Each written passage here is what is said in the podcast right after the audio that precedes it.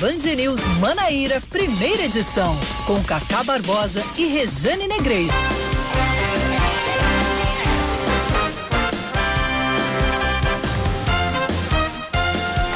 Nove horas, 20 minutos em João Pessoa, nove horas, 20 minutos na Paraíba. Bom dia, bom dia, bom dia. Hoje é quarta-feira, é meio de semana, é dia 11. 11 de março de 2020, tá no ar mais um Band News Manaíra, primeira edição, comigo, Cacá Barbosa, e com ela, sempre ela, Rejane Negreiros. Bom dia, Rejane. Bom dia, Cacá. Bom dia, pessoal. Começando então mais uma quarta-feira, meiozinho da semana, muita coisa ainda acontecendo, muita coisa para acontecer. E claro, aquilo que já aconteceu a gente traz para você em forma de notícia, então vamos tocando.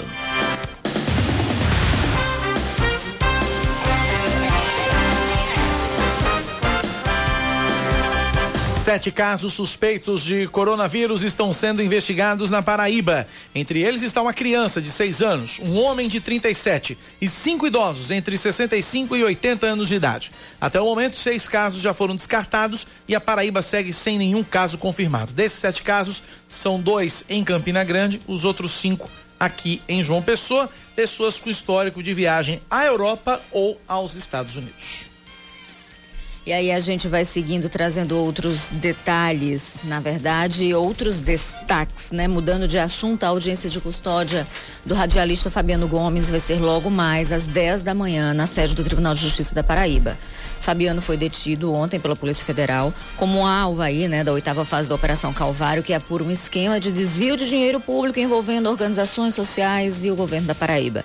Ele já havia sido preso anteriormente por descumprir uma medida cautelar, mas isso na Operação Checkmate, uma outra operação que também apura desvio de recursos públicos no município de Cabedelo.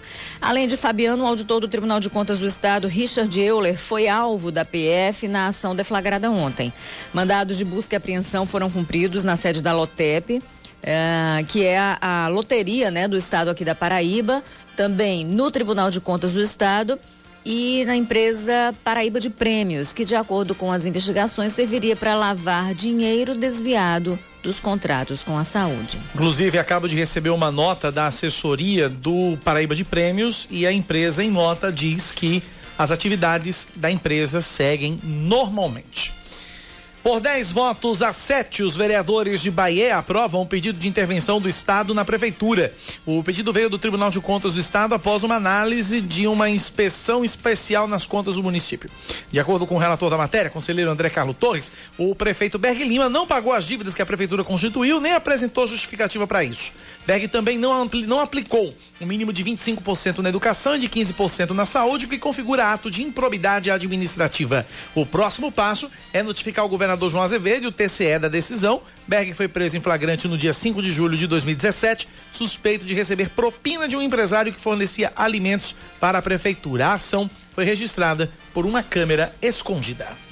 E aí também notifica João Azevedo, passa pela Assembleia Legislativa que ratifica, né, a decisão do governador ou não, então a gente vai acompanhando tudo isso. Quem vem explicar pra gente já já, o procurador, o assessor jurídico da Câmara de Bahia, doutor José Samarone, vem explicar pra gente o passo a passo, o que é que vai acontecer a partir de agora com a aprovação ontem desse pedido de intervenção no município de Bahia.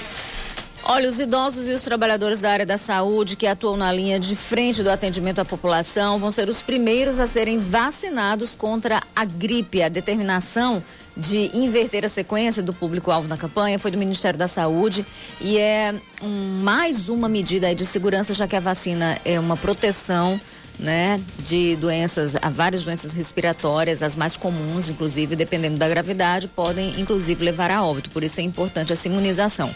Uma outra pre preocupação é evitar que as pessoas com mais de 70 anos, o público-alvo mais vulnerável, 60, mais de 60, obrigada.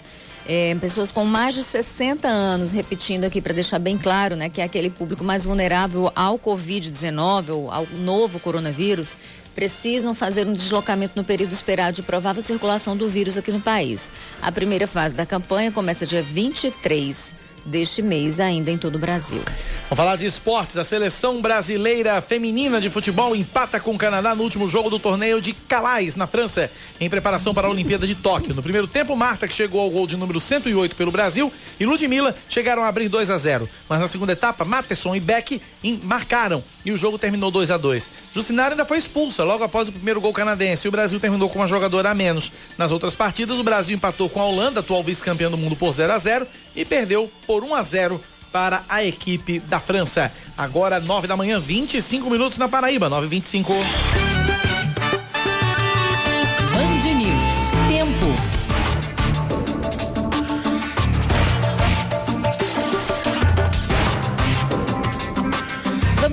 Olha, quarta-feira na capital paraibana deve ser de sol entre nuvens, pancadas de chuva à tarde e à noite. Tô esperando essa pancada de chuva faz tempo, hein? Teve hoje cedo. Teve? Teve. Mas cedo é complicado. É bom quando tá o, o sol ali a pino, que ninguém tá aguentando mais que ontem, misericórdia. É, foi grande, foi grande, foi grande. Né? Olha, a mínima para hoje é 24, esqueça. A máxima é 33. E neste momento, Cacá Barbosa. Aí na tela. 29 graus, não creio. Mas dizem os termômetros do Clima Tempo que é está Google fazendo. Esse. esse é do Google? Que é está Google. fazendo 29 graus. Na Rainha da Borborema, a previsão para hoje também é de sol entre nuvens pela manhã, possibilidade de pancadas de chuva à tarde e à noite, mínima 23, máxima 33, agora 28 graus é a temperatura em Campina Grande. 9 da manhã, 26 minutos na Paraíba, 9 26 Nosso WhatsApp para você participar até às 11 da manhã junto com a gente é o 9911 9207, 9911 9207 é o nosso WhatsApp, é o WhatsApp da Band News FM. 927, os senadores aprovaram na última quinta-feira um projeto que acelera a concessão de benefícios do INSS para quem sofre com a fibromialgia. Os trabalhadores vão poder ser dispensados da carência para acesso ao auxílio doença. Reportagem chegando com Leandro Oliveira. A fibromialgia é uma doença crônica que causa dores musculares intensas e sensibilidade nas articulações, tendões e outros tecidos moles. A causa é desconhecida, pode ser genética ou resultado de infecções. O diagnóstico clínico pode levar anos. Foi o caso da nutricionista Renata Luna. Ela sofreu muito até descobrir o motivo de sentir tantas dores pelo corpo. Desde criança que eu sinto dores que os médicos não sabiam dizer o que era. Quando eu cheguei na vida adulta, foi que eu cheguei no, no, reumatologista e ele acabou descobrindo que era fibromialgia. Hoje ela faz tratamento com remédios e fisioterapia. Todo mês eu tenho consulta com ele. É, a gente faz acompanhamento tanto com medicação é, quanto com tratamentos alternativos. Então, às vezes fisioterapia, é, às vezes pilates, acupuntura, alongamentos, é, atividades físicas de menos intensidade. Um dos principais gatilhos é o estresse, mas nem todos conseguem se afastar do trabalho durante as crises, que podem ser recorrentes. Agora, um projeto de lei aprovado no Senado pode mudar isso. A ideia é agilizar a concessão de benefícios do INSS, como auxílio doença ou aposentadoria por invalidez para pessoas com fibromialgia. O advogado previdenciário Rodrigo Dalboni considera a medida uma grande conquista. É um momento muito importante, uma verdadeira vitória para o cidadão brasileiro e para aquele trabalhador que necessita do sistema do INSS, em especial para aquele que passa por essa síndrome tão maculante que é a síndrome da fibromialgia.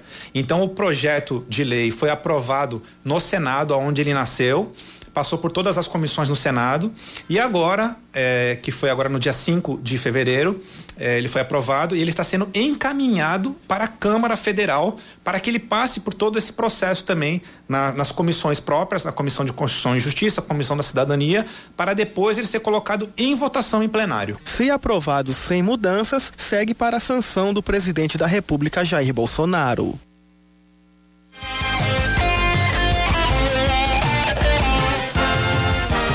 9 horas mais 29 minutos na Paraíba, 9 e 29 Receba uma mensagem aqui de um ouvinte, o João Batista. Ele diz o seguinte: Cacá, os coveiros do município de Bahia trabalham sem luvas e mexem com cimento direto com as mãos, sem qualquer tipo de, de proteção. É, precisamos que a prefeitura dê o material e a consciência do uso para zelar pela saúde dos trabalhadores. É o ouvinte João Batista na esperança que um dia a Prefeitura de Bahia faça alguma coisa certa. O que é lamentável sobre todos os aspectos. João Batista vai continuar esperando, que lamentavelmente prefeito a cidade não tem. São nove e meia. A gente fala exatamente sobre a situação de Bahia. A gente recebe aqui no estúdio o assessor jurídico da Câmara Municipal de Bahia, o doutor José Samarone, Câmara de Bahia, que ontem aprovou o pedido de intervenção feito pelo Tribunal de Contas do Estado, intervenção do Estado na Prefeitura. Doutor Samarone, bom dia, seja bem-vindo à Rádio Band News. Bom dia, Regiane, bom dia, Cacá. Para mim sempre é uma imensa satisfação, um programa que, que informa tão bem o Estado da Paraíba. Vamos lá então, doutor Samarone. A partir de agora, é... a Câmara aprovou o pedido de intervenção. A intervenção já pode ser feita, autorizada pela Câmara de Vereadores. O que é que acontece a partir de agora, doutor Samarone? A partir de agora vai, vai se notificar, na realidade, se encaminhar ao governador do Estado. O governador do Estado, com base no artigo 15 da Constituição Estadual, inicia-se o processo efetivamente de intervenção através de um decreto. Quanto tempo leva para isso, para essa notificação chegar ao governador João Azevedo? Na realidade, acho que hoje à tarde deve, deve ser enviado ao governador. Estava se esperando algumas questões mais burocráticas internas da Câmara e hoje a informação que eu tenho da, da Seta Legislativa que é encaminhado hoje à tarde ao governador. E daí o governador encaminha para a Assembleia o pedido, é isso? O governador, é, ele, ele emite um, um, decreto e no prazo de 24 horas ele, ele envia para a Assembleia Legislativa para apreciação da Assembleia. Esse decreto ele tem que constar é, o prazo, as condições do, da intervenção, caso se vai ser necessidade de ter interventor ou não, porque pode ter um decreto que na, não haja necessidade da intervenção é, seja necessária a, a, nomeação do interventor, que poderia ser de um, de um, ato só. Então, um decreto que não dá, desse, desse nulidade daquele ato, então, especificamente. No caso de Bahia, eu, eu entendo, aí é uma opinião minha, porque ah, são muitas irregularidades, eu acho que não tem como fugir de um interventor, efetivamente. Até porque essa Vamos figura. De... que a prefeitura é uma irregularidade, né? É, até porque essa figura de interventor, ela, ela para a cidade, num caso desse especificamente de Bahia, ele, ele seria, seria interessante, seria bom, na minha opinião, uma opinião particular, para que depois ninguém venha dizer que eu tô, né? Hum. Porque o interventor ele tem a chance de tomar algumas medidas, efetivamente, sem se preocupar de, com cunho político. Uhum. O que se for um político, alguém diante do jogo todo da política, fique talvez inibido de tomar alguma decisão mais forte com relação à solução daqueles problemas. Rejane, pergunta para o doutor Samarone, assessor jurídico da Câmara Municipal de Bahia. Samarone, eu sinceramente achava que não ia rolar, né? É, e, e, exatamente por uma questão é, política, não pela defesa de Berg, mas pela instabilidade no município. Município que já vem em frangalhos, né? A gestão absolutamente é, é, é, atabalhoada, então há, há, déficit de investimento em educação, é, em saúde, né? Ou seja, o município tem passado por crises, né? É uma crise política que leva à crise econômica, que leva a uma a crise administrativa. Mas eu achava que não rolaria em virtude. E, e, eu explico: olha, isso poderia aumentar a instabilidade no município, principalmente porque é um ano de eleição. Então, acreditava que os vereadores iriam pensar dessa forma e, opa, não, vamos esperar um pouquinho. Mas aí então. É, é, é a maioria decidiu, portanto, pela intervenção. Acredito que pensando exatamente em se deixar, né, se Berg continuar, já que está condenado, por exemplo, na justiça, muito embora ainda caiba recurso, mas já que está inelegível, usar do poder político e econômico à frente da prefeitura, enfim, para terminar de bagunçar a cidade. Pode ter sido esse até mesmo o viés da decisão dos vereadores, né? Acho que a decisão dos vereadores ela foi tomada com base justamente no menor prejuízo.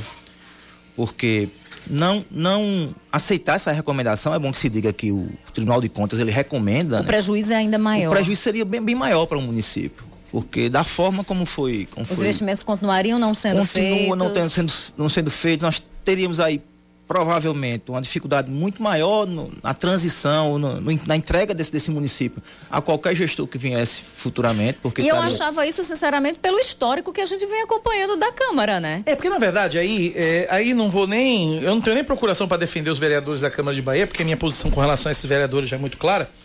Mas, na verdade, é, como era um, uma situação que exigia a maioria simples, não exigia a maioria qualificada, por exemplo, nos casos de impeachment do prefeito de, de, de Bahia, é, exigia maioria qualificada. Dois, terços. Dois terços. Dois terços. E dois terços eram mais que os dez votos que a bancada de oposição tem. Como nesse caso de ontem foi maioria simples, então por isso que passou. Se os casos de impeachment exigissem maioria simples, também passava. Sim, Também sim mas também foi- teria passado. Era exatamente isso que eu conversava com os meninos ontem aqui, né? É, é, quando a gente, quando veio a notícia e a gente, ué, porque passou, porque o impeachment não passou, exatamente por Exatamente essa por questão, isso. questão Agora, matemática. temos algumas questões interessantes nesse caso, Regiane Cacá. Por exemplo, eh, o Ministério Público pediu o afastamento em virtude da decisão do Tribunal de Justiça, proferida no dia 3 Aham. do processo que tramitou no tribunal. O tribunal tinha reformado, só para só pra orientar o nosso ouvinte, a decisão da, da, da- da- a decisão em primeira instância foi pelo afastamento Exatamente. e pela cassação dos direitos políticos do prefeito.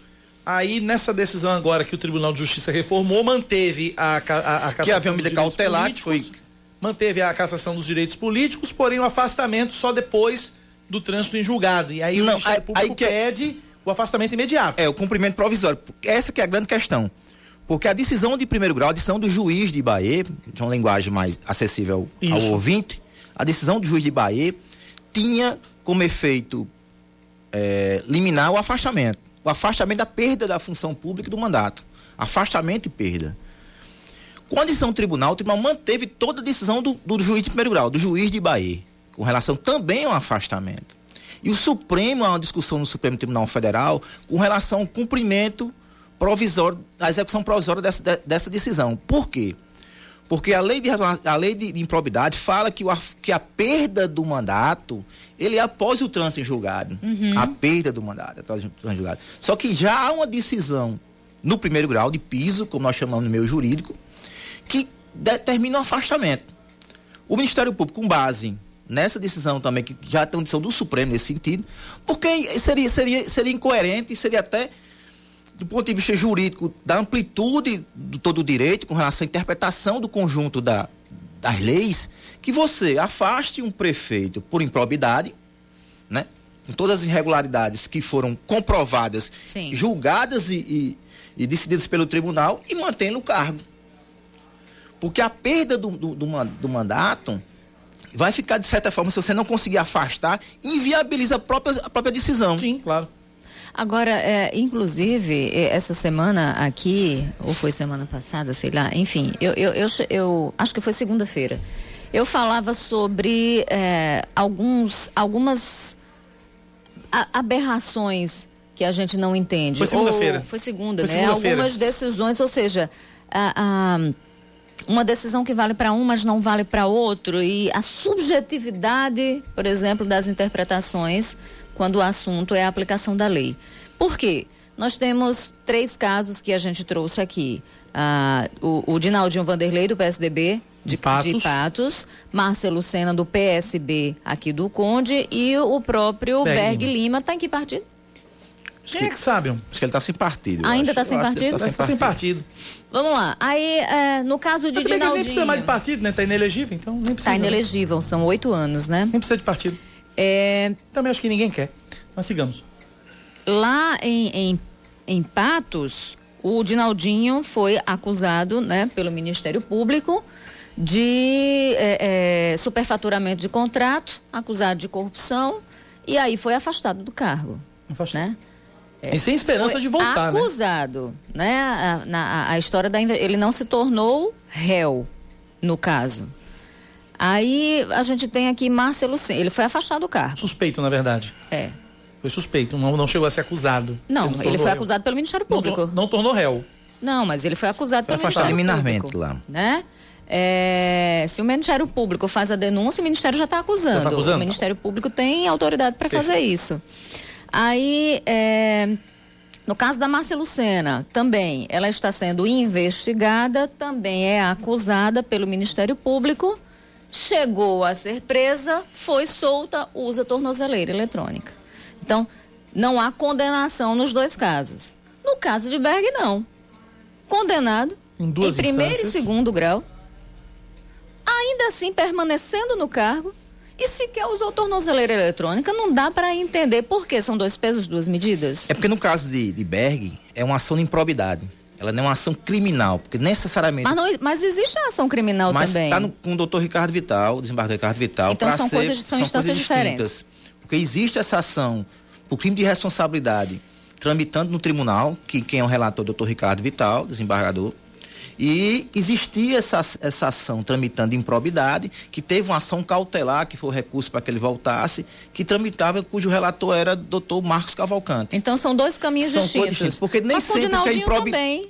É, porque nem sempre que a improbidade é crime. Mas com o Dinaldinho também existe, existe a esfera criminal, a esfera criminal, né? E, e desse, inclusive, a, a investigação segue nessa esfera e existe a esfera civil onde inclusive a denúncia semana passada é. ela não foi acolhida pelo Ministério, pela promotoria, né, pela promotor público do Estado e é, da, da, da, da, questão da improbidade a denúncia não foi aceita. É. No caso de Naldinho, eu só, eu só, conheço o caso pela imprensa, efetivamente, eu não, não conheço o processo.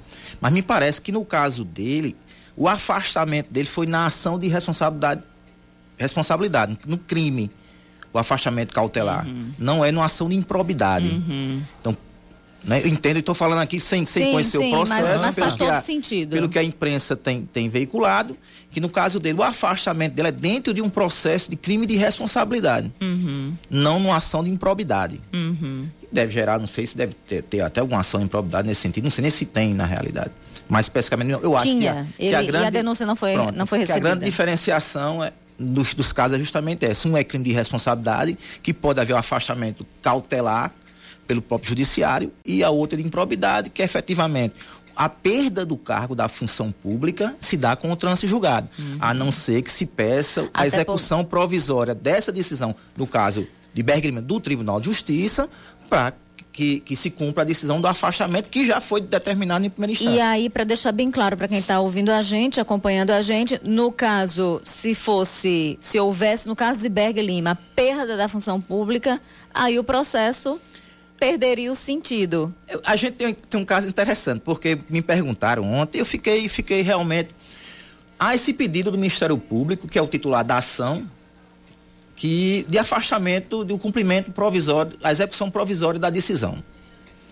Aí me perguntaram, mas doutor Samara, e se ele for afastado pelo, pelo, pelo juiz de primeiro grau com relação a, a esse, esse, esse caso é, de improbidade? Como é que fica a intervenção? Que é o grande, como é que fica a intervenção? Eu, é uma boa pergunta. Sim, porque aí é uma boa se pergunta. ele fosse afastado, eu comecei a raciocinar, não, a intervenção é do município, não é do gestor. Hum. Porque a intervenção é em virtude do cumprimento do município. Assim é meu, minha forma de minha leitura sobre o caso. Então entendo que mesmo que haja afastamento, o afastamento cautelar, o afastamento pro, na, do cumprimento da execução provisória da decisão do Tribunal de Justiça, mesmo assim se manteria o processo de intervenção. Uhum. Essa é a minha visão. Com relação à intervenção, chega aqui pergunta do ouvinte Marco Aurélio. Ele pergunta o seguinte: quem é que pode ser interventor? Qualquer cidadão tem que ser um morador da cidade? É de livre nomeação do governador? Como é que funciona a indicação do interventor? É uma dúvida, é uma dúvida que, que frequentemente se tem. O interventor pode ser qualquer um, qualquer, qualquer cidadão. Quem o governador acha capacitado de assumir aquele posto, aquele cargo. É de livre nomeação do governador? Nomeação do governador assim, geralmente, nos, nos, outros casos, quando há um interventor, geralmente se coloca um técnico. E alguém que não tenha vínculo com a própria cidade. Porque, uhum. para que seja tomado justamente as medidas mais duras que, que, sejam necessariamente. Que não seja contaminado pelo vínculo da cidade. Pelo vínculo pelo da cidade, vínculo... pela toda a relação uhum. política.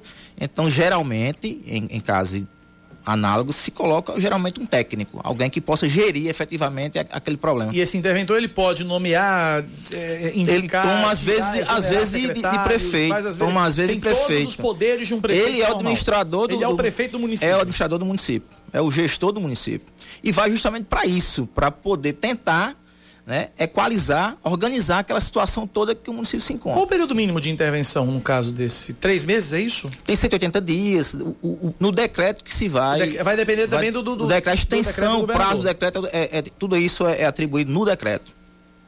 Rejane, pergunta para o doutor Samaroni. E aí, a, a, diante de tudo isso, por exemplo, escolhe-se o interventor, o interventor começa a atuar.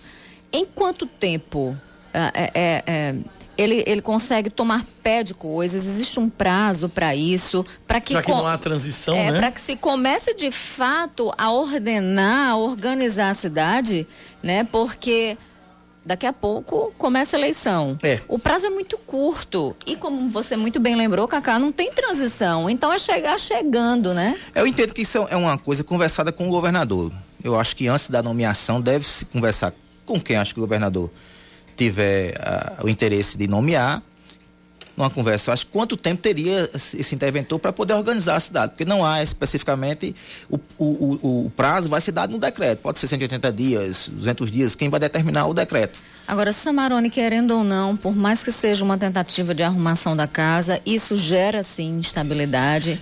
é, é, é, é é, uma, uma, série de coisas administrativas fica paralisado, uma série de investimentos fica paralisado, porque na verdade vai, vai tentar se organizar. Investir não, né? É, na realidade, na realidade eu, eu, eu vejo, né? Eu entendo que acho que é um primeiro passo na organização do município. Tem, tem que ser dado.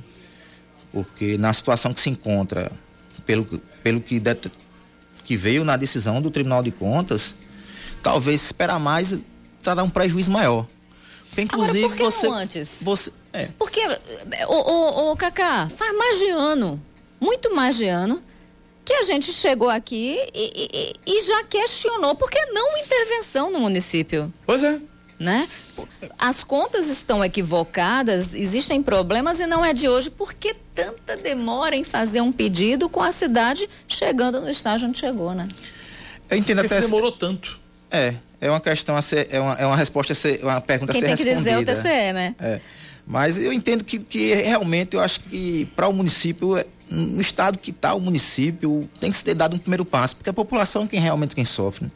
Tem que se equalizar, por exemplo, a questão do, dos servidores, né? Porque me parece pela, pelo relatório que é um inchaço muito grande dentro de, do município com relação a servidores. Acho que tem que haver concurso público, acho que tem que haver o mínimo de condições de qualquer gestor, quem quer que seja, independente de partido político, de ideologia, que possa administrar o município de forma tranquila, né? Ou possível, porque na situação que se encontra a Bahia no momento, é impossível administrar. E sem tantas amarras Chega... com partidos políticos. Chega né? uma pergunta aqui de um ouvinte, final do telefone 9880. Ele pergunta o seguinte: quem é que vai pagar o salário do interventor?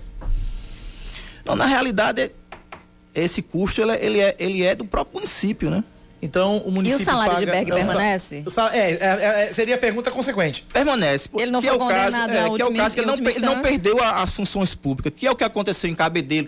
Já tive aqui falando sobre isso, uhum. eu acho, outras vezes, que é, que é grande, grande, grande problema de se entender, né?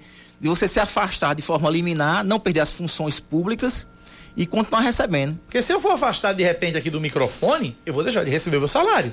Mas no caso. Uma empresa privada é Exato, assim. Exato, empresa privada em sim. Qualquer instituição privada séria é assim. deveria ser. É, é, assim, mas. É, mas aí tem que mudar a legislação. É, mudar a legislação, aí é outra história.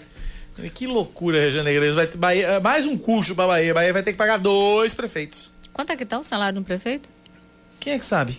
Quanto é que tá? Não, me, não, não, não tenho essa, essa. Já já eu olho. Vou olhar. Quem é que sabe? é, outra pergunta, é, outra pergunta que o ouvinte aqui gerou uma dúvida aqui. Eu tô, tô num debate aqui com o ouvinte aqui, vou tirar a dúvida com o doutor Samarone. Dentre as primeiras medidas do interventor, deve ser o imediato corte e exoneração dos cargos comissionados ou fica a critério do interventor? A critério do interventor, mas aí é uma opinião minha também, sendo, sendo claro. Aí ele argumenta aqui, diz que porque entre os itens do TCE está o corte na folha. Eu não tenho, não, Pronto. não tive acesso eu, a decisão. Eu, teve acesso à decisão do TCE? Eu, eu, eu, eu, sendo claro, eu, lógico que eu não vou ser interventor, nem queria ser interventor claro. nunca numa situação dessa, mas eu sendo interventor, a primeira coisa que eu faria era uma, um enxugamento da folha. Pois é. É natural, é acho natural. que é claro com relação a isso. Que você vai ter que diminuir esse déficit né, na folha para poder ter condições de gerir o município e, e aplicar em, outro, em, outros, em, outros, em outros setores da, da, da, administração. Oscar Neto foi ali no RH da Prefeitura de Bahia. Eu tô indo agora o, também. O, e trouxe o valor, 20 mil. Tá aí. 20 mil. Inclusive tem um projeto de lei, vou achar aqui um projeto de lei de um vereador, do Adriano Martins, é, pedindo a, a diminuição de salários do prefeito, do vice e dos vereadores. Não passa, mas a intenção é boa. Hã? É, vice não tem, né? né? A preço de hoje não tem, mas para os próximos, né? Deixa eu só achar aqui. É 20.257 e 60. 20.257,60. Pois é. Aí vai pagar mais 20 mil, vai para 40 mil. O gasto só com o prefeito. Que loucura, gente. Que loucura. Agora, o- agora Mas é um mal necessário, né? é um mal nesse caso. necessário, né? É um mal necessário, porque Eu entendo que a economia vai ser maior, no É. final das contas. É, e, e- e pode se investir em. Boa. E, e- e vai se investir naquilo que precisa, porque não está sendo investido o mínimo, por exemplo, em educação. Né? Com certeza. A situação. O relatório é. É de você ficar abismado com relação a todas as irregularidades. Efetivamente, em qualquer situação, em qualquer gestão, é impossível administrar daquela forma. Olha, o- Possível. a proposta do vereador Adriano Martins é reduzir o salário do prefeito para 9.400, do vice para 3.100 e o dos vereadores para um salário mínimo. Deveria ser assim, né? Deveria, em mas- todo canto. Talvez na é Suíça, salário- na Talvez na Suécia, Suíça, na é, Suécia. Em Bahia, mais ou menos. Na França, Na né? verdade, sabe embora como? Bahia Suíça. seja a cidade francesa, mas é uma cidade francesa no Brasil. Se fosse na França, talvez funcionasse. É, né? deveria, deveria é, ter, ter, um, ter um limite. Aí vamos lá, você, você que aquele que já é funcionário público, que se afasta, recebe um salário tanto, então você vai receber o salário de tanto, como prefeito, como vereador, né? Enfim, como já acontece também em outros países europeus. Então, é, é, seria muito mais justo. Então, você teria pessoas, de fato, participando de um processo pelo interesse público e não pelo próprio interesse, né? Assim, pelo, pelo bolso, pelos, pelas relações de poder, enfim. Pelos, pelas benesses do cargo, não é? Pela nosso força sonho. das canetas, né? É o nosso né, sonho. É, o- é o nosso sonho, tá bem distante. É interessante, gente, é muito interessante. Dá uma olhadinha em todos aqueles que entram para a vida pública, Eu- tá, com, com algumas exceções, claramente. Mas é uma galera, primeiro que tem gente rica demais que se envolve com política. Por que você já tem tanto dinheiro? Né? Vai querer ainda mais dor de cabeça? Vamos lá. E tem aqueles que não tem, que não tem um real na caixa azul e que saem de lá riquíssimos. Algo precisa, é preciso que se veja. É interessante porque você vai, acho que é no Japão, eles dão, ele- eles olham as contas dos membros da família, até dos vizinhos. Veja isso para saber se de fato não há enriquecimento ilícito ali.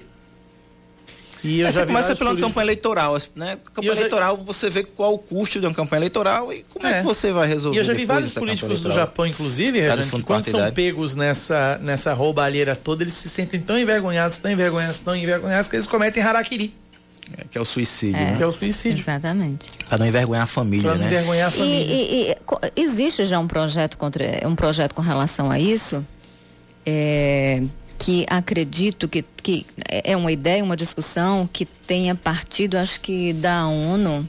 Enfim, eu não me recordo agora, mas eu, eu ainda vou trazer isso para você. Mas que torna a corrupção um crime contra a humanidade. Não é só um crime hediondo, é um crime contra a humanidade. Um crime contra os direitos humanos. É o grande problema, na, o- essa discussão é, ela é ampla, mas também dessa corrupção do eleitor e do corrompido e do corrompitor. Do corruptor com Exa- exato, porque para existir corrupção tem que existir as duas figuras, né? Porque nos municípios menores, né, salvo algumas exceções, que deve ter algum município, com certeza que não aconteça isso, essa relação entre a corrupção do, da compra do voto e da venda, ela é muito forte. Né? E outra coisa, a corrupção que parte do privado para o público. Porque, por exemplo, vamos lá para essas, essas grandes licitações e tudo mais que é feito para a empresa A ou empresa B ganhar a licitação. Tudo claramente direcionado. É, né? tu- exatamente. Então você vê, se fala muito em corrupção no, no- no- na, na- na coisa pública, na esfera pública, que político é corrupto, né? No executivo, que tem, que tem corrupto no legislativo e tudo mais, e tem. Mas para que exista essa pessoa corrompida, existe alguém que corrompeu. Então a corrupção também parte da esfera privada. Agora- é, é um negócio muito maior, né? Agora, Regiane, eu tô vendo aqui no Jornal Extra, inclusive Samara Gonçalves tinha me passado essa informação ontem, e eu vou reproduzir aqui porque o assunto é sensacional. É, diz o seguinte: é, a matéria do Jornal Extra. A pena para políticos condenados por formação de quadrilha varia de 1 a 3 anos de prisão, punição que pode ser maior a depender de outros crimes que tenham sido cometidos e da gravidade do caso.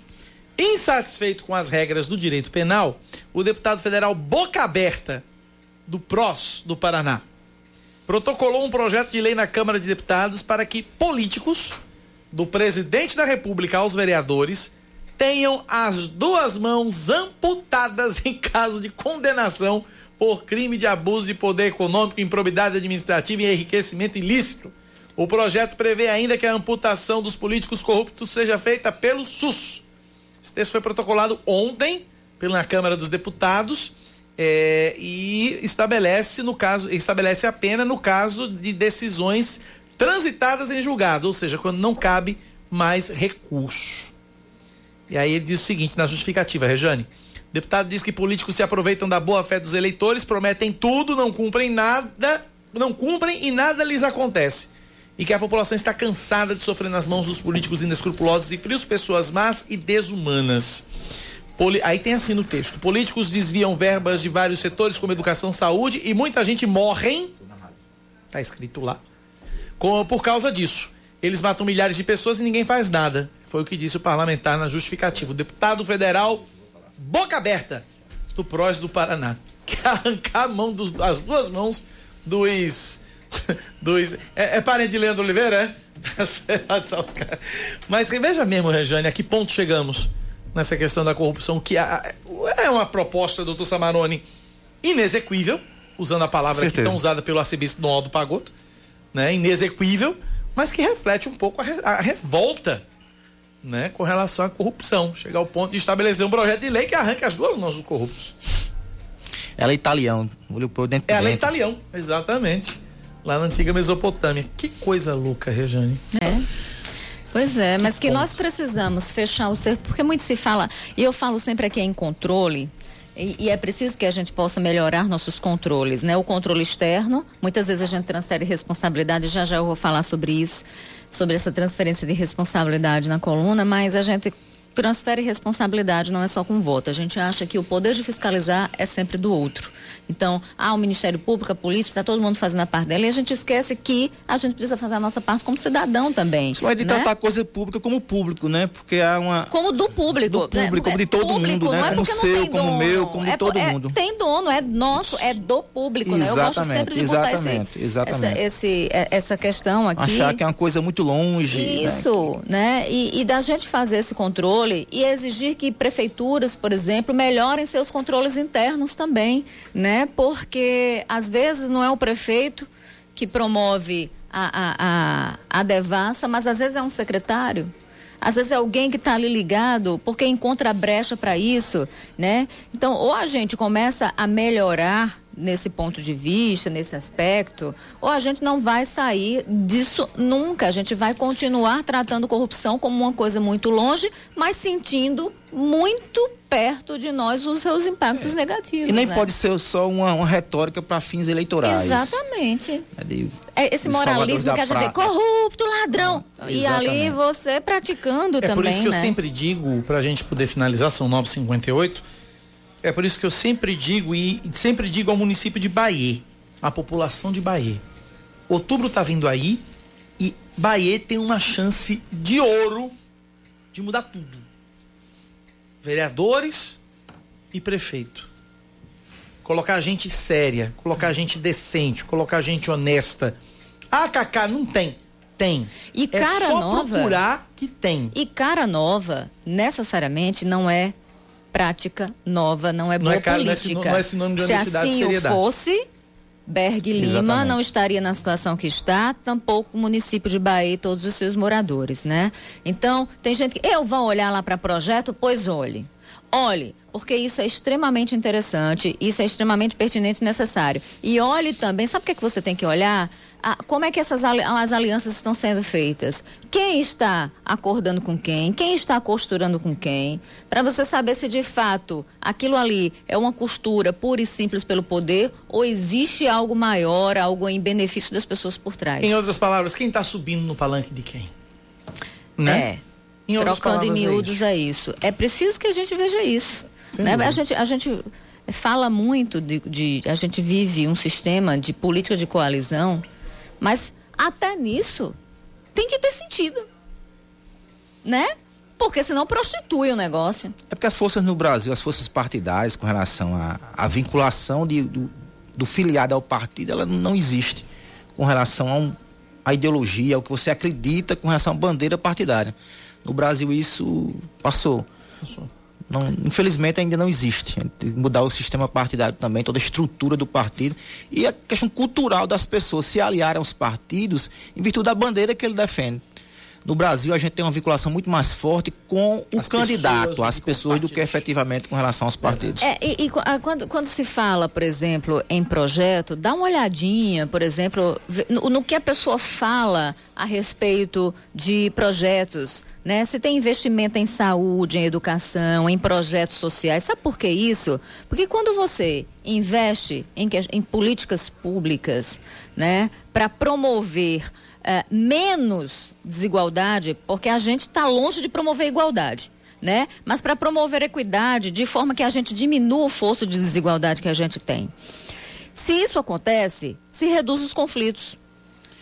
Então isso é importante. Se a gente, se existe uma política que é extremamente agressiva, sem projetos que são interessantes para fazer justiça social, é, é, fatalmente teremos problemas que é o grande que é o grande dilema no Brasil, porque não é você acreditar que vão ser todos ricos no Brasil. Não, Isso não existe em canto nenhum no mundo. Exato. Você tem que diminuir justamente a lacuna social. Sem dúvida. É entre o espaço dos mais ricos e os mais pobres, que é muito grande. Que só tem aumentado gigantesco. graças a uma política econômica extremamente radical do ponto de vista de ajuste, do ponto de vista de arroxo. É uma política econômica austera que promove ainda mais desigualdade, né? Doutor José Samanone, assessor jurídico da Câmara Municipal de Bahia, obrigado pela presença aqui na Band News FM, um forte abraço. Leve para o povo de Bahia a nossa torcida por dias melhores. Um abraço. Obrigado, Rejane, obrigado, Cacá, obrigado a, a Band News, sempre sou tratado aqui com, com muito respeito e carinho, na realidade, sou vendo o programa aqui várias vezes, adoro esse programa, acho que, Ai, que vocês, vocês são são fundamentais né, para informar o estado da Paraíba. Dar um abraço a todos os ouvintes, a, a meu amigo Delosma Mendonça, do escritório. E dizer a minha felicidade de estar aqui sempre. Satisfação Muito obrigado. É nosso, doutor. Um abraço. 10 e 2, intervalo, a gente volta já. Você está ouvindo Band News Manaíra, primeira edição.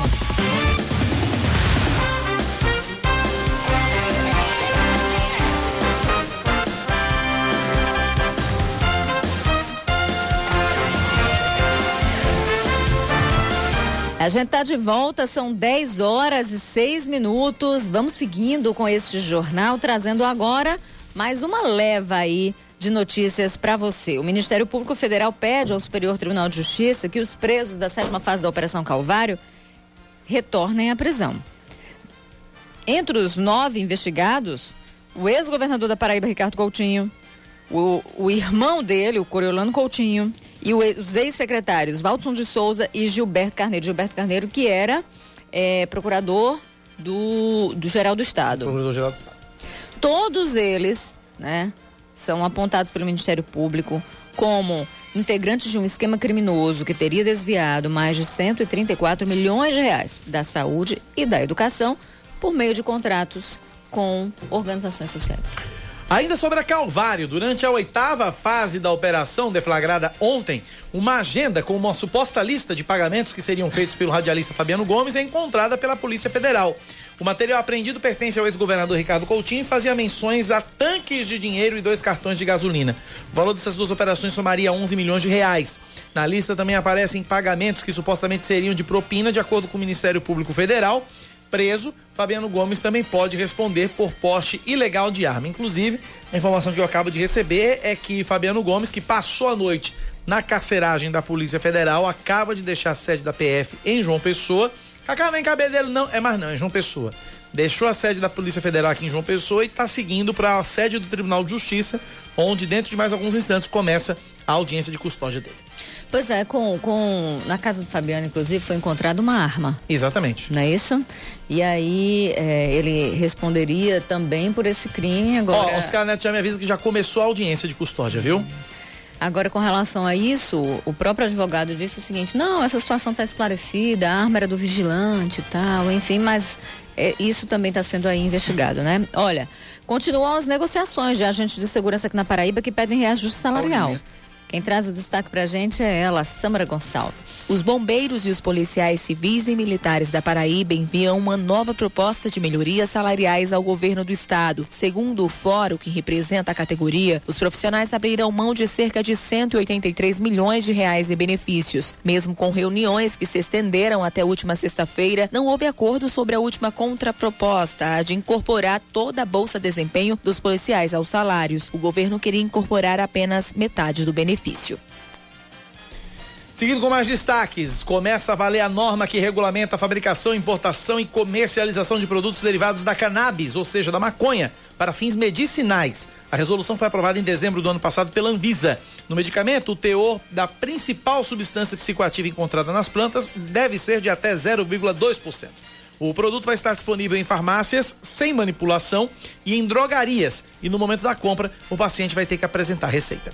Esportes, Jane. Olha, o zagueiro Rafael Araújo, que deve deixar o 13 após a saída do técnico Celso Teixeira, Celso Teixeira né? Ele foi substituído por Moacir Júnior. É, perdeu espaço no time titular, né? Ele depois, ele que tem que, na verdade, o time titular que tem na zaga Breno Calisto e o Nilson Júnior, não é isso?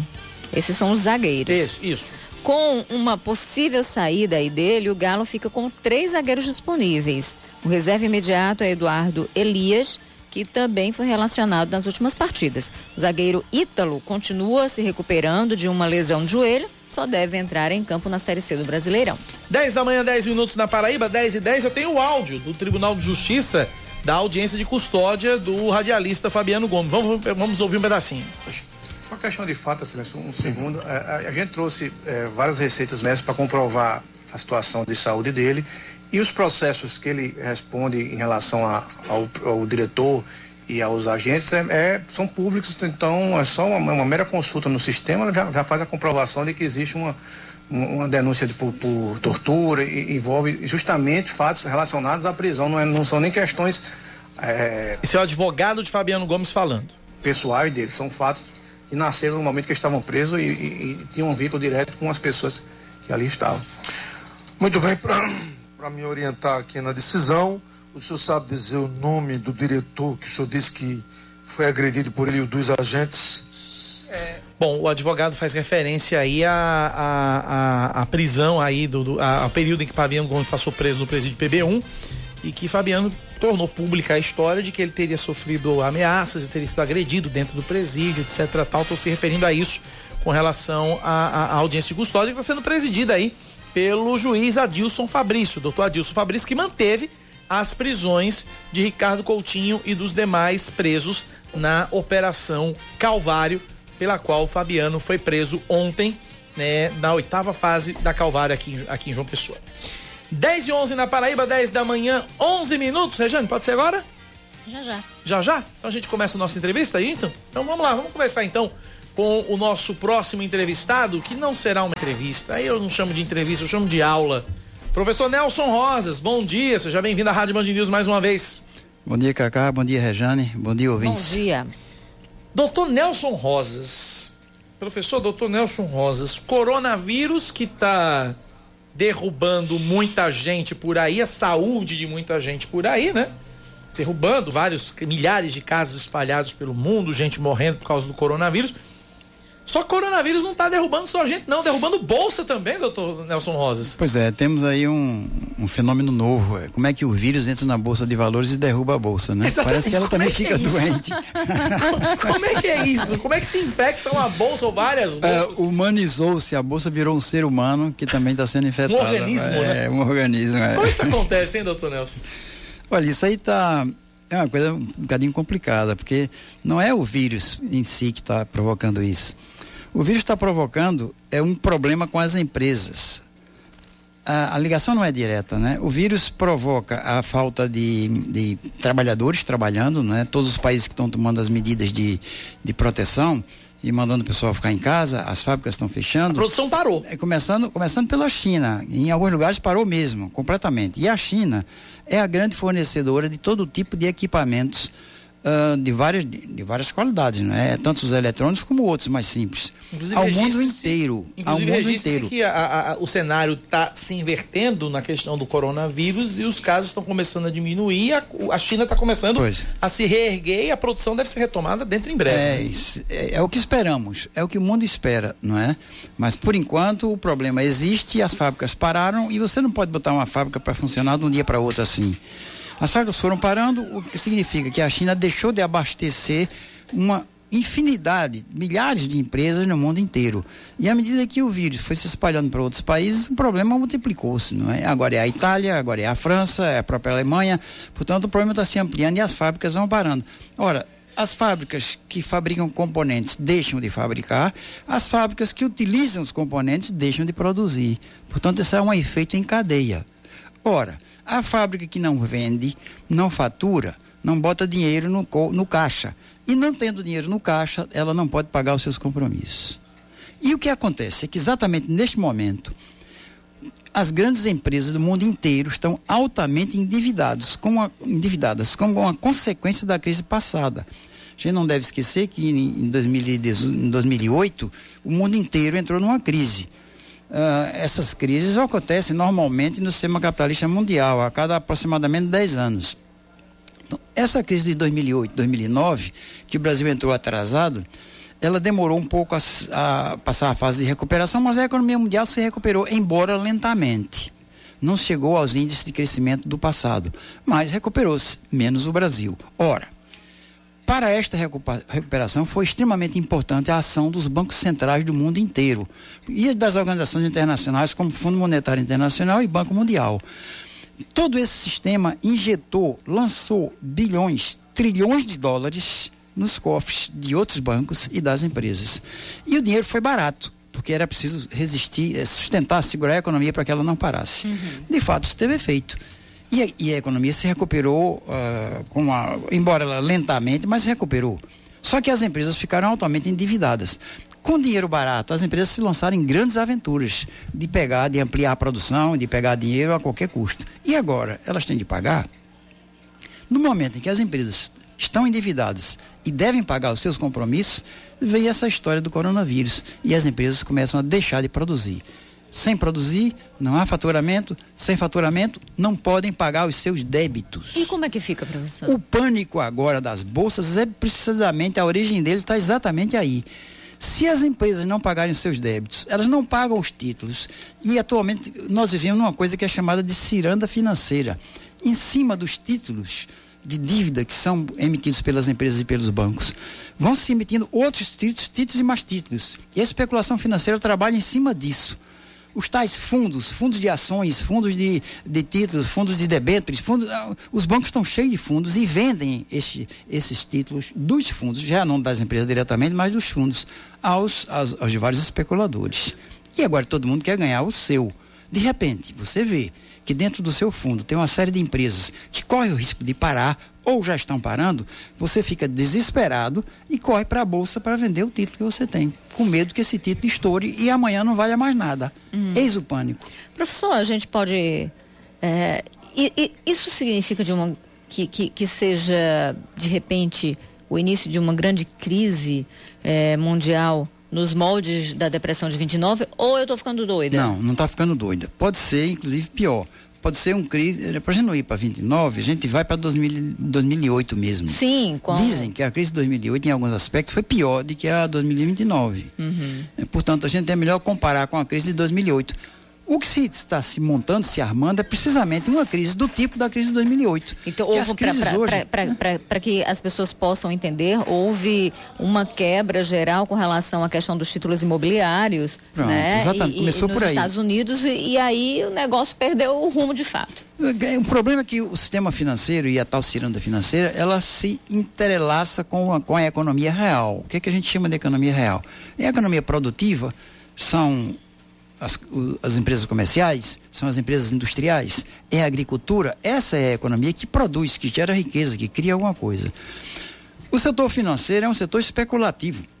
ele se apodera, ele chupa a lucratividade das empresas diretamente produtivas, mas eles não criam riqueza nenhuma. Esse é o grande problema. Mas como atualmente o, o sistema eh, capitalista mundial está altamente financiarizado, tudo funciona na base de, de, de, títulos, na base de rendimentos, na base de, de ações que você compra e acha que produzir dinheiro é um produto, é um resultado do papel. É a ação que produz dinheiro. Hum. Não é a ação que produz dinheiro, é a empresa que produz dinheiro. O papel é o resultado dessa ação. Se a empresa não produzir dinheiro, o papel não vai dar o rendimento que você esperava. E é isso que cria o pânico na bolsa. Se as empresas estão ameaçadas de deixarem de produzir, não faturam dinheiro e, portanto, não pagarão os seus débitos. Não pagando os débitos, toda essa montoeira de, de títulos que existem, de fundos, podem estourar de um dia para outro. Agora, professor, trazendo, Esse é o problema. Trazendo aqui para o Brasil, vamos lá. A gente tem essa crise toda, a gente teve um PIB que registrou um crescimento, mas muito aquém daquilo que era esperado, um PIBinho, como se chama, de 1,1%. É, o PIBinho e, e o dolão. É, a, o Pibinho e o Dolão, né? o Reinaldo Azevedo criou aquela famosa dupla. Pois é, e aí, é, só que a gente tem, saiu agora, tá quentinho, por exemplo, o resultado da inflação oficial do país, que ficou em 0,25%, é, é, é a menor taxa agora em fevereiro, é a menor taxa para o mês em 20 anos. Eu Qual tenho... a relação de uma coisa com a outra? É, vamos detalhar isso daqui a pouco depois do intervalo. São 10 e 19 A gente continua essa conversa já já com o professor Nelson Rosas depois do intervalo. Antes de ir para o intervalo, trazer uma informação que acaba de chegar: é de que o radialista Fabiano Gomes, em audiência de custódia, ficou definido que o, o radialista vai ficar preso no Roger, pelo menos até sábado. É, Oscar Neto está reunindo outras informações, está acompanhando a audiência de custódia e a gente vai trazer os detalhes daqui a pouco, depois do intervalo, 10 e 20 a gente volta em instantes aqui na Band News. Você está ouvindo Band News Manaíra, primeira edição.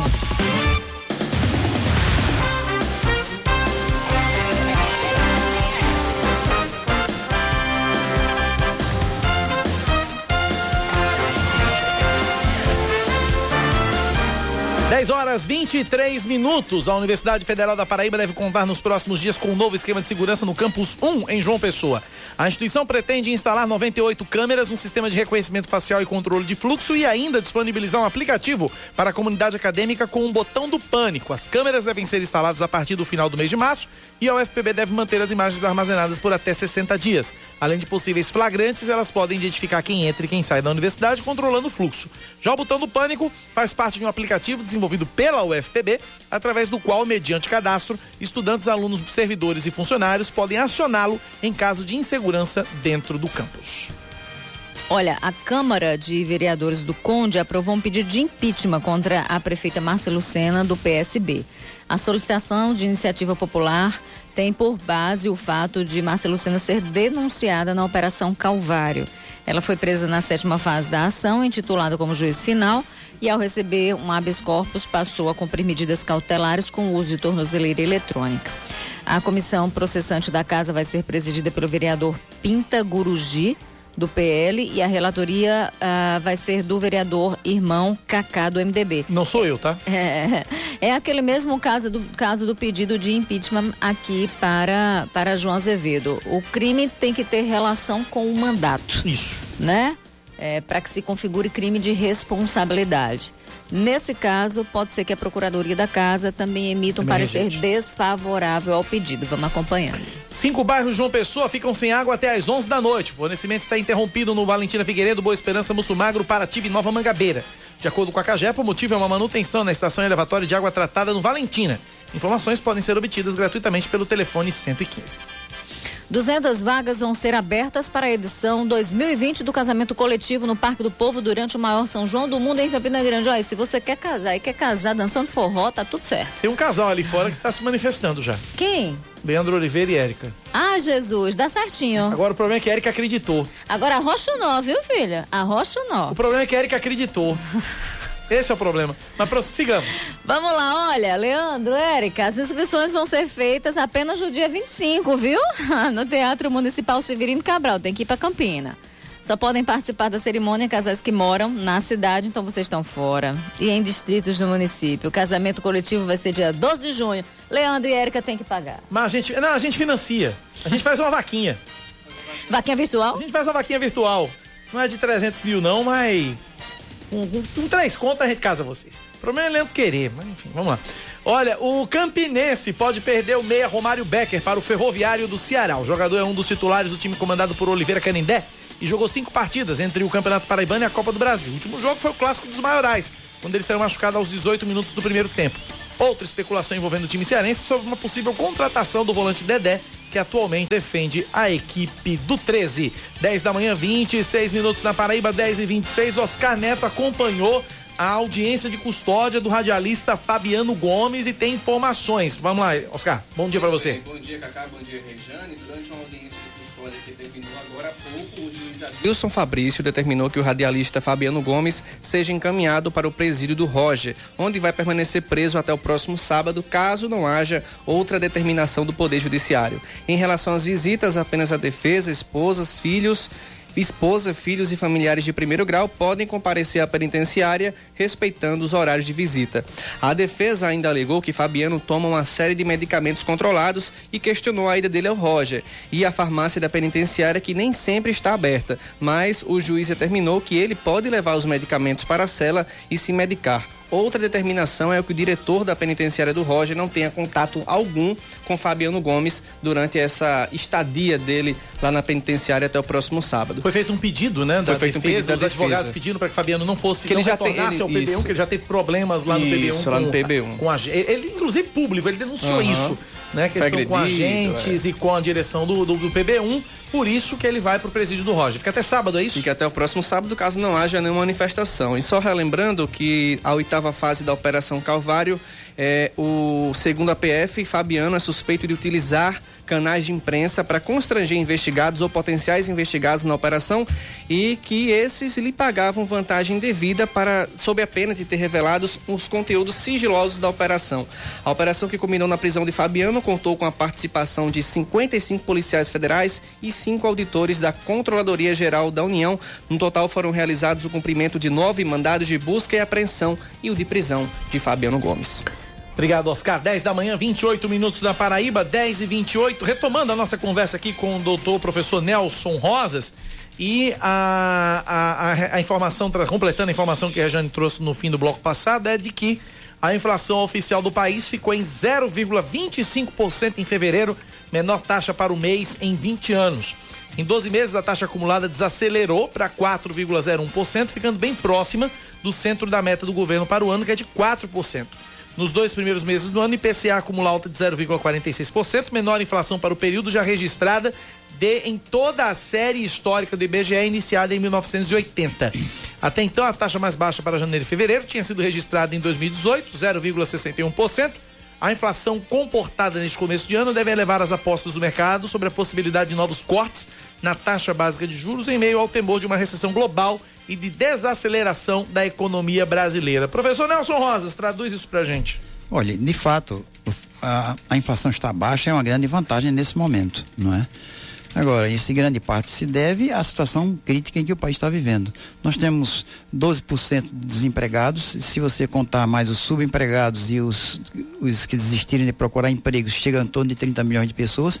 Então a gente tem 30 milhões da população com capacidade reduzida de comprar, de compra, não é? Ora, com essa queda na demanda, ah, é, é muito difícil as- as empresas conseguirem a elevação de preços, não é? Então está todo mundo espremendo os seus preços o mais que pode, porque senão deixa de vender completamente, aí o desastre é total. Esse é o grande fator. A inflação baixa é, um, é, um, é uma coisa boa, ah, mas a causa da inflação estar baixa é que é péssima. A inflação está baixa porque as empresas não querem investir, não investindo, não aumentam a produção e não aumentam a produção porque não há demanda. Portanto, está tudo parado. Foi feito um, que os economistas chamam de downsizing geral na economia, empurrada a economia para baixo e nós estamos estabilizados num ponto mínimo. Daí a questão posta Agora, aí isso é uma pela, tendência pela Rejane. mundial, professor Nelson? Ou é, ou é uma tendência localizada só Não. aqui no Brasil? A queda da inflação é uma tendência mundial. Aliás, a desinflação é o grande problema do, do mundo hoje. É, o que é curioso, né? Que a gente se preocupa com a inflação, o resto do mundo não. O resto do mundo se preocupa com a desinflação. Ah, o Banco Central americano fica desesperado porque a, a economia americana, a inflação americana não chega a 2%. tem essa meta misteriosa e tabu que é 2%. Todos os países do mundo querem ter uma inflação que chegue até 2%. Quando tem menos, eles ficam nervosos, porque isso significa fraqueza na demanda. E fraqueza na demanda significa fraqueza nos investimentos. Portanto, a economia se arrasta. Ela está recuperada a nível mundial, só que já faz 10 anos que essa recuperação ocorreu e está chegando a hora de um novo ciclo econômico de crise. Isso é o grande problema. Então, essa crise então, que está vindo. Miúdos, doutor Nel, professor Nelson, é, essa inflação de 0,25%, que é a menor no mês e uma das menores historicamente falando, é justamente porque não há produção, não há demanda, não há consumo. Parou, parou, a economia está parada. Está todo mundo esperando para ver o que é que vai dar. E nessas circunstâncias, esse impacto mundial que está vindo por aí, e aí não é só o coronavírus, mas o petróleo também está contribuindo, essa briga da Arábia Saudita com os russos, com a queda do petróleo, hoje eu vi que o preço do petróleo estava chegando aí aos 30 dólares por barril. Isso é uma tragédia. Isto vai tirar de circulação uma série de emprego, empresas. Os Estados Unidos é o primeiro país a poder deixar de, que é, atual, é atualmente o maior produtor de petróleo do mundo, ele pode deixar de produzir. Porque o petróleo dele é o petróleo produzido a partir do xisto. E esse petróleo é caro. Portanto, a 30 dólares por barril, ninguém se espanta se os Estados Unidos começarem a parar a, a produção de petróleo. Mas o petróleo do Mal do Norte, que a Shell e a Inglaterra extraem, também está comprometido. Portanto, isso é uma jogada malandra da, da Arábia Saudita. Né? O petróleo dela é muito barato, ela pode baixar o preço. Agora, eu não sei efetivamente que outros interesses e que outras complicações estão por trás dessa famosa briga entre russos e, Arábia, e, a, e a Arábia Saudita. Eu não sei. Agora, o fato é que isso vai ter impacto também. E o impacto, outra vez, é indireto. As empresas, baixando o preço do petróleo, elas várias empresas deixarão de produzir e, portanto, serão mais empresas a poderem pagar os seus débitos. E a bolsa, a, bolsa de valores funciona em, em, torno disso. Ou a empresa é lucrativa e vai dar lucro e, portanto, vai distribuir dinheiro aos acionistas, ou corre todo mundo, todos os especuladores correm. E é aquilo que, é chamado lá, entre os especialistas da bolsa, de efeito manada. Corre um. É suficiente um grande especulador, tipo Warren Buffett, ou o da Hathaway, é, o outro gringo lá da, da, da Hathaway, que é outra grande empresa de, de especulativa, entrar na bolsa de valores e começar a vender, para correr todo mundo para vender também. Ou seja, eu vou vender rapidamente antes que esse cidadão estoure e minha ação não vale mais nada. Professor. Esse é o fenômeno que nós estamos assistindo. É o fenômeno, o efeito manada de todo mundo correr para a bolsa para vender o seu papel antes que estoure. Por falar em venda, é, o Brasil tem reservas cambiais. Alguns, alguns bilhões de dólares que já começaram a ser vendidos. Mas com o dólar tão alto, é hora de vendê-las? Tem gente dizendo que ah, sim. Pois, pois, é, isso é, é uma faca de dois gumes, as taxas das reservas. A gente está vendendo. O Banco Central já teve de intervir no mercado várias vezes para vender dólar. Só num dia ele vendeu 2 bilhões de dólares. Portanto, Uh, ele continua intervindo. Eu acho que eu já não sei a totalidade atualmente, é, mas é capaz de já ultrapassar 5 a 6 bilhões de dólares que o Banco Central jogou no mercado. Segundo ele, não é para manter a cotação do dólar, mas para estabilizar o mercado, acalmar o mercado. Está todo mundo correndo. As empresas estrangeiras estão querendo tirar o dinheiro do país. Com a taxa de juros baixa, o tal dinheiro especulativo que vinha para especular na bolsa e para emprestar aqui dentro, você pega um dinheiro barato lá fora, traz cá para dentro e empresta com juros altos, isso acabou, porque a nossa taxa Selic foi lá para baixo. E, e, a ameaça de baixar mais ainda significa menos dinheiro que entrará no país. Uhum. Isso é uma, também é uma faca de dois gumes. A economia é contraditória. Você toma uma medida que leva numa direção, mas essa medida, ao mesmo tempo, provoca o efeito contrário. Então, nós estamos efetivamente entalados, não é? Uh, só num dia o Banco Central vendeu 3 bilhões de dólares.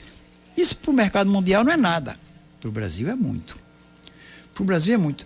A queda na Bolsa, que foi tal, tal, de tal maneira violenta, isso foi na segunda-feira da semana passada, que acionou-se o sistema automático que é chamado de Circuit Breaker, que é um sistema automático, um programa no computador que desliga, apaga os computadores e a Bolsa para de funcionar para que os investidores, os especuladores acalmem os seus espíritos e passem a pensar melhor. Isso já aconteceu, fazia anos que isso não acontecia. Para vocês terem uma ideia dessa confusão a nível mundial e do o temor que se espalha, a dívida mundial, nesse momento, é de 525 trilhões de dólares. Aliás, é 253 trilhões de dólares. Trilhões, não é bilhões, não, são trilhões. A nossa reserva é de 300 bilhões de dólares, comparado com o volume da dívida mundial.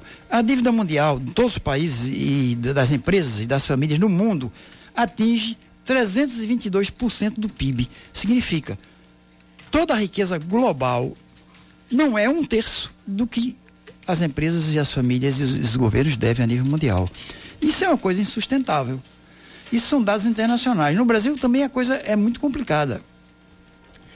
Ah, a, a, dívida do país não é tão grande assim, mas está obrigando as empresas que querem tirar o dinheiro daqui a ir comprar dólar e está obrigando o Banco Central a entrar no mercado e lançar e lançar dólar e vender dólar. A gente não sabe até quando as nossas reservas aguentam. Agora, o fato é o seguinte, é que o Banco Central não tem alternativa. Se a especulação continua e se a crise se acentua, o Banco Central vai, vai ter vender. de vender. E eu não sei durante quanto tempo os nossos 300 bilhões de dólares suportam. Professor, trazendo para cá, a gente está falando em reforma tributária, né? É, e mais uma vez dizem a reforma é essencial para nos tirar do buraco em que nos encontramos. Foi assim com a reforma trabalhista, foi assim com a reforma previdenciária, enfim, com a reforma tributária é um pouco diferente, porque de fato ela precisa ser feita. Agora, que reforma precisa ser feita? O que é está sendo discutido?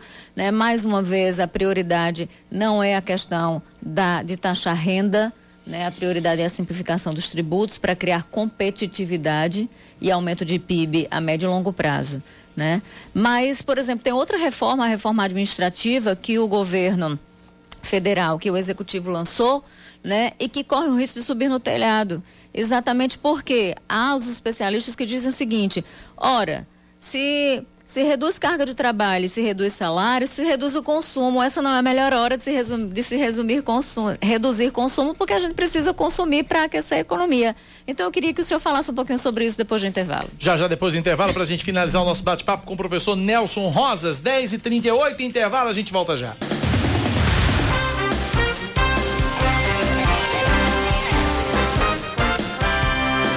10 horas 41 minutos. O relator da reforma tributária e líder da maioria na Câmara Federal, o deputado paraibano Agnaldo Ribeiro do Progressistas, cobrou do governo federal uma maior participação nas discussões sobre o novo sistema tributário brasileiro. Olha o tema da tua pergunta, Rejane. Para o parlamentar, o, o momento é de aprofundar a discussão das reformas e não de desviar o foco. As reformas administrativa e tributária estão no Congresso Nacional apenas aguardando a participação do governo. Na semana passada, senadores ficaram insatisfeitos com a ideia de Aguinaldo de trazer o ministro da Economia Paulo Guedes para ser ouvido hoje na comissão, mesmo sem qualquer proposta sobre o tema. Esses, essas reformas são tema de uma, da pergunta que a Regiane Negreiros deixou depois do intervalo e o professor Nelson Rosas vai responder. Antes do intervalo, exatamente. Depois não, antes.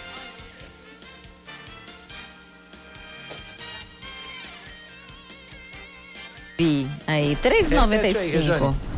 Vamos lá, o preço da gasolina sofreu uma redução e pode ser encontrado por R$ 3,95 9, 96, vai, é. em alguns postos de João Pessoa. O menor preço do produto pode ser encontrado em um posto do bairro do Brisamar. De acordo com a pesquisa do Procon Municipal, 87 estabelecimentos reduziram o preço, 16 mantiveram o valor do litro da gasolina, dois aumentaram. O álcool continua no mesmo preço, R$ 2,959. A pesquisa completa está disponível no procon, proconjp.pb.gov.br. Está em liberdade a dona da farmácia de manipulação Genus Pharma, que foi detida na última segunda-feira, suspeita de vender um medicamento anti-coronavírus. Ela passou ontem por audiência de custódia. O estabelecimento no bairro de Manaíra permanece fechado, permanece interditado. No local, o PROCON do Ministério Público e a Vigilância Sanitária constataram os crimes de propaganda enganosa, materiais vencidos e a falta da licença de funcionamento. De acordo com a Organização Mundial de Saúde, até o momento não existem vacinas nem medicamentos específicos contra a Covid-19. O Ministério da Saúde reforça que a melhor forma de prevenir o coronavírus é através da alimentação saudável e de, e de procedimentos de higiene pessoal, como lavar as mãos com água e álcool em gel e colocar o braço na altura do cotovelo ao tossir. Inclusive tá todo mundo Ao tossindo. tossir. Tão, é, ao tossir. E tá todo mundo tossindo tão bonitinho, né? Colocando o braço assim. fazendo assim, ah, Tá, tá- tá divertido de ver o povo assim, com esse cuidado todo. Legal é o aperto de mão, né? Que não existe. Aí As pessoas chegam e fazem assim. É. É, apertando o braço, assim. Daqui a pouco vai ser aquele cumprimento, Rejane Negreiros, que a gente vê. Eu não sei se, é, é, do- se, se, se você lembra, que o pessoal pegava o quadril, batia um no outro, pá! Né? Vai ser terminado daquele jeito, né? É o único contato possível. Pelo, pelo, pelo, pelo, pelo, pelo, pelo alarde que está sendo feito aí, o medo do coronavírus. Você chegou a ver nas redes sociais uma foto da Beyoncé? Ela ia pegar um avião. Você chegou a ver? Não, não vi. Ela estava coberta da cabeça aos pés. Burca, usando é? óculos, usando luvas compridas, da cabeça aos pés. Eu explico depois em uma live e tal, enfim, mas ia pegar o avião e estava coberta da cabeça aos pés. Uma burca. Vamos lá, Rejane. Vamos, seguindo. olha, o Ministério da Saúde já descartou até agora 780 casos suspeitos do novo coronavírus desde o início do monitoramento. De acordo com a pasta, o número de pacientes confirmados subiu de 25 para 34. São Paulo é o estado com o maior número de casos, são 19. Atualmente, o Ministério da Saúde acompanha 893 pacientes eh, suspeitos da doença. Segundo a pasta, o teste para coronavírus será incluído na lista de cobertura obrigatória dos planos de saúde. Por enquanto, a cobrança atualmente não é irregular, mas o procedimento vai ser incluído sim em uma lista definida pela Agência Nacional de Saúde. Futebol, três equipes brasileiras entram em campo hoje à noite pela fase de grupos da Libertadores da América. O Atlético Paranaense está em Santiago, no Chile, onde enfrenta logo mais às 7h15 da noite o Colo-Colo. Já às nove e meia da noite, o São Paulo recebe no Morumbi a LDU e o Flamengo no Maracanã encara o Barcelona de Guayaquil. Amanhã acontece o primeiro Grenal da história da Libertadores, às nove da noite, na Arena do Grêmio, em Porto Alegre. 10 da manhã, 45 minutos na Paraíba, 10 e 45 A gente finaliza a nossa entrevista com a pergunta que Rejane deixou no bloco passado para o professor Nelson Rosas. Vamos lá, sobre as reformas. É, exatamente. A gente falava das reformas, a reforma tributária que está sendo aí tocada, ela, ela é necessária, mas essa reforma que está sendo discutida é ou não é a ideal, enfim, e ela está sendo ali costurada de acordo com o relator da comissão, que é uma comissão mista, ou seja, engloba eh, Câmara Federal e Senado, né? Ela está sendo ah, presidida essa comissão pelo pelo Agnaldo Ribeiro, do PP, aqui da Paraíba, né? E ele disse que é uma reforma a quatro mãos, porque o governo também está ajudando a construir o texto. Aí existe uma outra reforma, que é a reforma administrativa proposta pelo governo federal, mas que corre o risco de subir no telhado. Isso porque a proposta é reduzir salários, né? Do funcionalismo público. Reduzindo o salário, se reduz o consumo. Reduzir o consumo, segundo vários especialistas, não seria uma boa no momento de crise. Pois é, isso é evidente.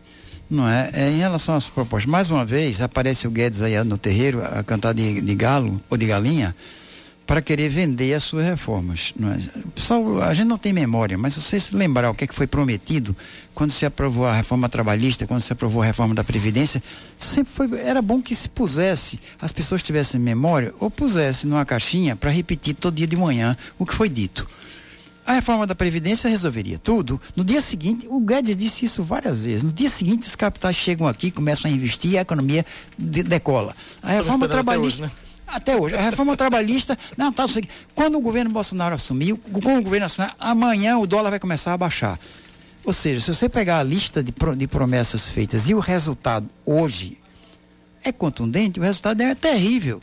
Só faz desabonar não só o Guedes, como a equipe dele, como o próprio governo. Tudo que eles disseram que iam fazer, não estão fazendo. Exceto uma coisa, que é como é que se diz, piorar a situação dos trabalhadores. O nível de desemprego subiu violentamente, não se consegue baixar, o consumo caiu violentamente, e o resultado disso é que uh, sem consumo não adianta você cantar a cantiga da sereia no ouvido dos empresários, porque nenhum empresário em nenhum lugar do mundo vai investir, porque os empresários não são estúpidos, eles são muito espertos, são muito sabidos e sabem ganhar dinheiro.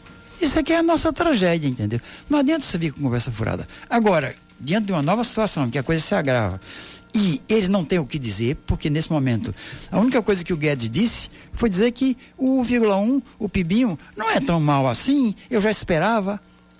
Ele disse, teve o descaramento de dizer que ele já esperava, ele esperava até que fosse 1%, foi 1,1%, então está ótimo. Quer dizer, é um descaramento total. Então, agora ele quer jogar a nova bola, que é agora aprovar essas duas reformas. Que é preciso fazer uma reforma tributária, eu estou de acordo. Com certeza que é preciso. Essa, essa nossa, nosso sistema tributário, tributário é caótico. Que é preciso aprovar uma reforma administrativa, também não resta dúvida. Sempre que você puder aperfeiçoar a máquina administrativa do Estado, isso é uma coisa muito boa. Agora, o problema é saber como, quem, com que base é que isso será feito. E, neste momento, eu não, eu não dou crédito nenhum, nem ao Guedes e a sua equipe maravilhosa, nem ao próprio Congresso. A gente sabe como é que está o Congresso, não é? Você tem uma, uma, uma oposição reduzidíssima, você tem o governo sem base nenhuma e você tem um tal do centrão, que é a coisa mais corrupta que existe em cima da terra. Se nós temos um Congresso péssimo, o que não se justifica que ele deva ser fechado ou ameaçado. Mil vezes um Congresso péssimo a Congresso nenhum, porque aí nós estamos no caminho da ditadura. A solução não é essa. Portanto, nós estamos entalados. É preciso fazer essa reforma, só que o que virá por aí uh, possivelmente não é uma boa coisa. É preciso se prepararem aí os, os sistemas, o movimento sindical, as universidades, os intelectuais, as forças de pressão para acompanhar o andamento dessa reforma e pressionar o próprio Congresso, através dos deputados, dos senadores, para que saia uma reforma minimamente decente. Pelo menos essa, porque as outras até agora são desastrosas. Conversamos, portanto, com o professor Nelson Rosas, que nos deu mais uma aula aqui na Band News FM. Professor Nelson, obrigado pela participação, um forte abraço, até a próxima. Obrigado, Rejane, obrigado, Cacá. E estou sempre sinto muito feliz de vir aqui conversar com vocês. A gente agradece, um abraço, professor. A também. Obrigada, professor. 10 da manhã, 50 minutos. Política, com Rejane Negreiros. Vamos falar um pouquinho de contrato político? Vamos lá a gente aprendeu a se organizar via contrato, né? A gente assinou ali a linha pontilhada que transfere uma série de responsabilidades para o Estado. Em troca disso, temos segurança. Quem falava sobre, sobre isso, esse, essa ideia de contrato social, era o Thomas Hobbes, né? E isso é uma coisa que foi adquirida, que foi é, aceita de uma forma aí que vem atravessando anos a fio e esse contrato social ele tem sido mantido. Bem, o modelo deu muito certo, né? Tanto é que nós passamos a dar para receber, né? Quase que uh, de forma instintiva. Né? Nós pagamos tributos e recebemos educação, saúde, saneamento. Aprendemos que não é um favor, mas uma obrigação do Estado, ao passo que os custos são bancados por nós mesmos. Então, o Estado virou um grande administrador, podemos dizer assim, porém com poder de polícia. O que é isso, Rejane? Com permissão para usar a força e manter aquele que foi o primeiro termo do contrato, ou aquela que foi o primeiro termo do contrato, que é a segurança. Né? Mas o Estado age para se manter no poder. Isso a gente vem visualizando, isso a gente vem sentindo, isso a gente vem lendo. Né? O, o Estado se organizou para isso. E aqueles que não estão no poder lutam para conquistar o espaço e todas as benesses, usando aí a palavra que você usou mais cedo, usando todas as benesses que esse poder oferece, né? Para isso, é, por exemplo, essas pessoas oferecem plano de governo, participam de eleições, isso nos países que adotam um regime democrático e promovem eleições livres, né? Que é o caso do Brasil. Então, até chegar às eleições, no entanto, há um longo caminho em busca de outros acordos e é aí, Cacá Barbosa, onde eu quero chegar.